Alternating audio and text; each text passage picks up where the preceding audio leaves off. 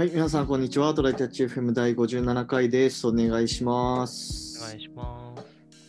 今、このポッドキャストは8月の6日に収録してるんですけども、うん。ちょうど今日の朝に帰省してきまして、あのーまあ、僕、地元は広島県なんですけど、で、まあ、いつも帰省するときは、えーっと、まあ、大体羽羽田じゃない、成田？うん。から、まあ、スプリングエアラインっていう、まあ、LCC を使って、うんまあ成田から広島空港に行くんですよ。うーん。で、まあ、LCC だから結構安くて、うん。で、でもまあ、そもそも成田に行くのに1時間半とかかかって、東京の、ねまあ、バスとかに。多いよね。うん。で、かつ広島空港もね、結構山の中にあって、ああ。こっから、その、実家まで車で1時間くらいかかるんですよ。うん。だから、東で、東成田から広島空港まで、まあ大体1時間から1時間半くらい。うん。まあトータルでね、結局3時間半から4時間くらいかかって、うん。で、まあ新幹線と変わらんやんっていう時間的には。そうね。しかも飛行機だとさ、ちょっと早めに行かなきゃみたいなのあるもんね。そうそうそうそう。っていうのもあって、まあここ数年は結構飛行機で帰省してたんですけど、うん。あの、まあ今今年も飛行機予約してたら、なんかコロナで欠便になっちゃって。あ そんなことあるんだ。うん、で、なんかその、また別の日程で予約したい人は、なんか電話してくださいみたいなこと言われて、なんかメールで来たのよ。で、まあ電話しても、コールセンター全然繋がんなくて、まあ、まあ、あるあるなパターンでそうね。で、やっぱ新幹線で久しぶりに帰るかと思ったんですよ。うん。で、まあ今回新幹線帰ってきて、まあ、結局まあ時間は変わんなくて、うん。まあね、料金としては、うーん、まあでも、LCC といえどお盆シーズンはまあ、値段上がるから、うん。新幹線の方がまあ5000円くらい高いくらいだったのかな。そうね。ちょっと高くなるよね。あらかじめ予約した飛行機に比べて。うん。で、まあ結局そういうのも、みあの踏まえつつどっちが良かったかなってちょっと考えると、はい。なんかねやっぱね、新幹線、あのチケット予約して、なんか券売機でチケット発行するのめっちゃだるかった。あれ？あれって、なんか、なんだっけ？何新幹線？東海道だっけ？山陽新幹線、さ山陽、山陽か。うん。あれ福岡帰るのと同じやつだよな。多分あれってさ、うんあの、JR 東日本のスマート EX かなんかでさ、うんうん、あの、スイカ登録して P で終わんなかったっけ？あ、俺それやってなかったな。だからそもそも最近スイカとか全然使ってないから、あー、なんかね、どっちか、確か、確か西に行く方にあった気がするんだけど、あれあれ東北に行く方だっけ？どっちかにはね、あるんですよ。券売機あるのかもしんない、それ。それが最高に便利なので、それやったらいいと思うけど、確かに窓口とか、券売機とかってめっちゃ並ぶよね、あれ。そうね。あ、でも、俺と朝乗ったの、朝7時くらいだから、まあまあ空いてたんだけど、あで、まあ、普通にその LCC に乗るときは、なんか予約するとメールが来て、そのメールに PDF がついてて、あ。うん。その PDF の中にバーコードリーダーがあって、あバーコード、あの、QR コードか。QR コードがあって、それをチェックインのとこでピッてやると、もうチェックイン完了みたいな、これシンプルな感じなんですよ。うん。なんかね、新幹線はなぜか、その予約のマイページのところに、そういう受付ナンバーも QR も見当たんなくて、うーん。なんかなんか3分くらい、なんかいろいろスクロールしながら探したら、なんかうん受付番号発行みたいなリンクがあって、それを押したらメールが届いて、で、メールにワンタイムパスワードみたいなのがあって、ワン。タイム ワンタイムパスワードを入力したら受付番号が出てきて、も受付番号もなんか16桁くらいあって、それを券売機にポチポチ入力するみたいなね。結構めんどくさい感じだった。まあ、早めに行ったからちょっとセーフだったけど、あれギリギリのとこで行ったら、なんかめっちゃ腹立ってただろうなと思う。ねなんか初めてやるもんは余裕持たないとそういうのが怖いよね。そうね。うん。あ、今調べ直したけどね、やっぱり JR 東日本とあ、J- 東海道山陽新幹線で使える東京博多間なら使えるから、なるほどね。まあ、それをすればよかった話か。そう、もうピッてやったらね、もう終わりだったはず、あれは。うんうんうんうん。まあ、慣れの問題ですかね。そうね、やってみたら、ただその、新幹線の線によっては、うん。あのこういうの導入されてなくて、券売機から出すんかいってなってめっちゃ焦ったこととかあるから、実際ちゃんと調べてやるべき。なるほど。まあ、そういう雑談でした。はい。はい。えー、今日の本題なんだけども、はい。あれだね、ね。はい。はい、久しぶりにかな？僕、し 出発のやつで。はい。はい、スケジュール的になんか無理なものを無理っていうのと、うんなんか、いや、無理なんだけど、そこをなんとか押し通してやり通しましたっていうのは、どっちがプロの、プロとして正しいんだろうねっていうところが、うんうんはい、気になってまして。なんか、うん。ああ、難しいね。どっちも言われ、どっちも言われるよね。あの、特にテレビとかではさ、なんか、なんかこれ無無理だと思ってたものをなんとか終わらせた、さすがプロみたいな時とさ、うんなんか、ちゃんと自分の、なんか、なんだろうな、品質とかをちゃんと考えて、無理なものは無理っていうのがプロだっていうのもさ、両方あるわけで、うんどっちなんだろうなーっていうのが、まあ、ケースバイケースだとは思うんだけどね。なんか、そうだね。自分をどういう人だとしてアピールしたいかにもよるかもしれないとか、ちょっと思いながらね。的にはどう思ってるの？いやー、うーん、いや、本当に状況によるけど、なんかもう無理なもんは無理じゃんって僕はすぐに思っちゃう人だから、だって、でもなんか、通せるんだったら無理じゃないじゃん、それはっていう。まあね無理だから無理だっつってんだよみたいなところは確かに。ある。で、あとは、あの、現実的な人間が健康に生きられる範囲の、うん。あの、就業時間では無理ですっていう時にどうするっていう話だよね。あの徹夜3日やればなんとか終わるかもしれないですみたいな話をさ、どうすのかっていう話だよね。まあそうだな。でも俺もどっちかっていうとそっちだな。というか俺はそもそも、あの人生のモットーとしてあの無茶しないっていう ライフスタイルを生きてるので、まあ、常にまああの78割くらいのなんか力量でう生きてるのよ。うんなんかあった時のために。大事大事。プロっぽいわ。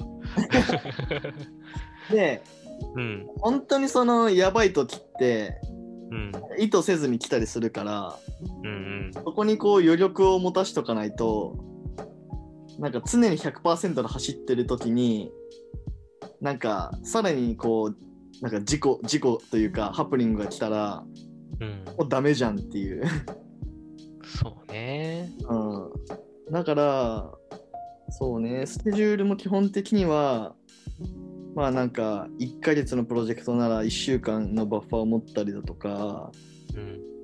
なんかそういうくらいの、あ、これは余裕でいけるっしょっていう感じで、なんか進めるのが、まあ、プロというか、良き PM なんじゃないかなと思いますけどね。そうだよね。うんまあなんか誰が悪い、いや、多分前任者が悪いんだろうなみたいな状況でさ、も もはや今いる人は誰も悪くないんだけど、もう全てが詰まってて、なんか上も言うし、やれって言うしかないよなみたいな状態なんだけど、いや、無理なもんは無理だしなってスケジュールを見ながら思ったりしたことはなんか割と何度もあって、いね、やー、もう途中、できる限りは僕はもう無理なものは無理って言ってるけどね。うんうんうん。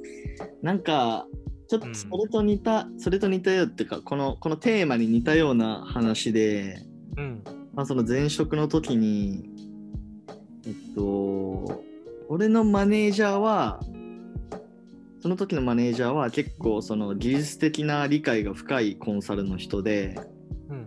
でその隣のチームにいたマネージャーの人、まあ、同じくらいのくらいの、ん同じくらいの階級のマネージャーの人、まあ、どっちかっていうとちょっと営業っぽいというか、はいはい。無力すごいあるけどちょっとその技術的なところは、まあ、コードも書けないし、わからないというか、比較的わからないっていう人で、その人は結構、あのー、なんだろう、提案はうまいのよ。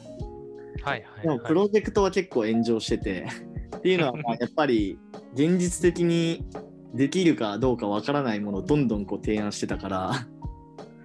かよく思うんだけどさ、そのコミュニケーション能力が高くて、お客さんからも信頼されてて、案件取ってくるっていうのが揃ってるから、うん、きっと営業できるって言っても問題はないんだろうけど、でも、なんだかんだやっぱ、でも、炎上す,、するにしろ、まあ、デリバリーはするんだよね。それは下の努力じゃんって思っちゃう。本来実現できなかったものを下の人の努力で何とかしてる営業の人って、それ本当に優秀な営業なのって思っちゃう。そうだね。でもまあ実際その人の成果にはなっちゃうよね。うん、まあだからそこをちゃんと評価できるシステムが必要なのかもしれないけど。そういう意味もあってさ、なんとか無理を通しちゃうと、なんかそれなんとかなったって上の人がなんか増長しちゃうっていうのもあって、僕あんまりやりたくないです。まあね、確かに。まあ、まあだからこそ俺はその人の下にはつかなかったけど。うん。うんまあでも。会社は割とそういうとこあるもんな。売上としてはそっちのチームが立ってるからね。うん。うん、難しいことである。そう、会社が成長してるのはそこのおかげなのかもしれないけど、評価されるべきはそこの下の人なのではって思っちゃうんだよね、本当に。うんうんうんうん。まあそこはね、会社の評価制度をどうするかは会社の戦略なので。うん、まあなんとも言えない部分はあるけども。そうね、スケジュール的に無理なものを無理。ななんで無理なのかとかは、ある程度説明はできた方がいいと思うけど、なんかもう、いやもう無理やん、これっていうものはさ、それのためのな、なんで無理なのかどう、どうやったらできるのか説明する資料を持ってきてとかよく言われるんだけどさ、うん、もうなんか今すでに遅れてる状態で、その絶対これは無理だってなるスケジュールを無理ですっていうための説明資料を作るこの手間をさ、あなたはなんでかけたがるのって毎回思っちゃうんだけど、それがきっとマネージャーの仕事には必要なものなんだろうなと思って頑張って作るんだけど。それが本当に。プロジェクトで何をするかっていうところに対しての解像度がどれだけ細かいかっていう問題なのかな。かな。ぁ、ね、ある程度さ、うん、あの見えてないと正確な見積もりができないじゃない、うん、でまあえっとそのユーザーにしろクライアントにしろ説明をするときに、うん。まあ、多分見えてないから、まあ、できますみたいな。そうね、見えてる人はこれとこれとこれを実装しないといけないからそれぞれなんかどれくらいかかってトータルとしてはまあ3ヶ月だからえっと、2ヶ月でやることはできません。みたいな言い方はできると思うんだよね。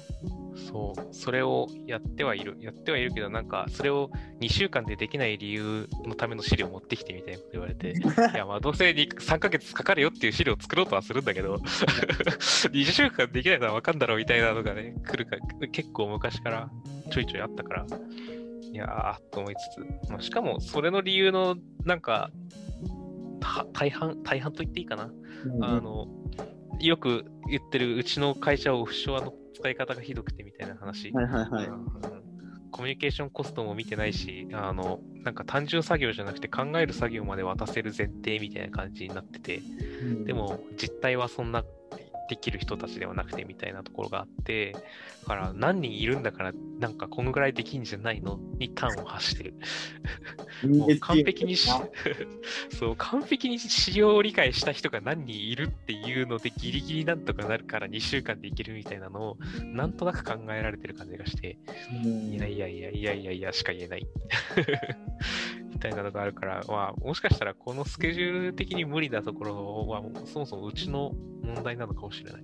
うちの会社の問題なのかもしれない。で、こう、あえて、まあ、ちょっと別の意見を言ってみると、うん。まあ、その、マネージャーからコスダに対する信頼がちょっと薄いのかもしれない。ああ、そういうことね。うん。確かに。まあ、だから、その本当に信頼してくれてるマネージャーなら、コスダが、いや、3週間かかりますって言ったら、あ、じゃあ3週間でクライアントに説明しとくねとかって言ってくれる人も、まあ、いるとは思うんだよね。確かにね、そこは大事かも。こうって、この人がこうって言うならこうなんだな、もうそれ以上は無理なんだなはね、信頼によるところあるね。うんうん、そこがこうあんまりないと、いやいや、できるっしょ、ちゃんとそういうふうに見積もってよみたいな、なんか無理な要求をしてきたりすると思うんだよね。確かに。うん、うん。まあだから、いろんな要因はあるんでしょうけど。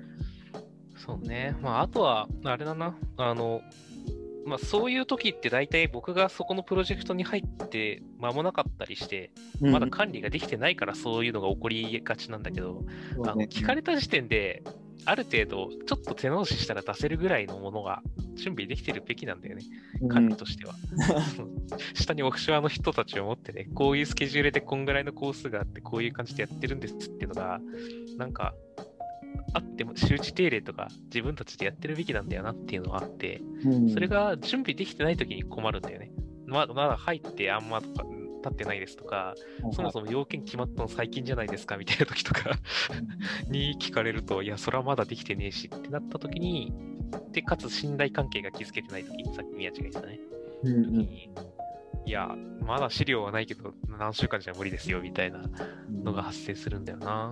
そこ、そこはまあでもやっぱり説明して無理なのは無理です、ごめんなさいっていうか、まあ、てかこ、これがあればできますっていうごまかした言い方にするかね。なんか結局、うちの会社こう、何があればできるのかっていう言い方をするじゃん。あとどのぐらい日数があればできるとかさ、人が来ればできるのかみたいな話でさ、人が来てもコミュニケーションコストがあるんだからできるわけねえだろ、100人来ても無理だわって僕は毎回思ってるんだけど。マネージャー目線だったらそういうとこをやっぱ聞きたくはなるよね。だって間に合ってたいじゃない。うん。うん。だから、まあ、毎回そこで、いやな、何でってなったら、日数をくださいか、うん、これとこれとこれをなくしてください、要件削ってくださいのどっちかを伝えて、うん、まあ、じゃあ、無理だね、何ヶ月に伸ばそうかっていうのに、最終的には大体落ち着くか、もう、お客さんが納期伸ばせないから、あの、なんとか削る、あの、要件削るとかになるか、だよね。そうだね。てか、ちょっと、あれだな、ちょっと話長くなっちゃいそうな気もする。そうだな。だから結局、ど、どうし、どっちがでのスタンスで生きるかだよね。なんか、この人に頼めば何でも何とかしてくれるんだって思ってもらいたいか、どうかっていうので、ちょっとスタンスを決めつつ、まあ、返せる、返すのは、これできそうって聞かれて、パッとできるかどうかを分かる状態には常にしておきたいよねっていうのが、僕の結論かなと思いますね。まあ、あとお客さん都合でこれまでに仕上げろって言われてどうしようもない時と、うん、そもそもなんかこっちのこう提案として早くできますよってやってる、まあ、パターンってもあったりするじゃない？確かに。でもその後者ってなんかあんまりなんかそれを価値にしたくないなとは思う俺はそのもしマネージャーになったらうんうんそうね、まあ、少なくとも早くするんだったら品質は完璧にトンポした上だよなっていう。他のところだと同じ品質には最低でもなった上でその速さになってほしい。そうですね。と思うよね。この価値の出し方、期待してますよ、宮地さん。はい、ありがとうございます。じゃあ、そんな感じですかね、ちょっとだ、はいぶっちゃいました。ね、ふわっとしちゃったけど、はい、皆さんもちょっとどういう風になっていきたいかみたいなところは考えてみてください。はい。はい、今日はこんな感じで終わりましょう。はい。ありがとうございました。ありがとうございました。またね。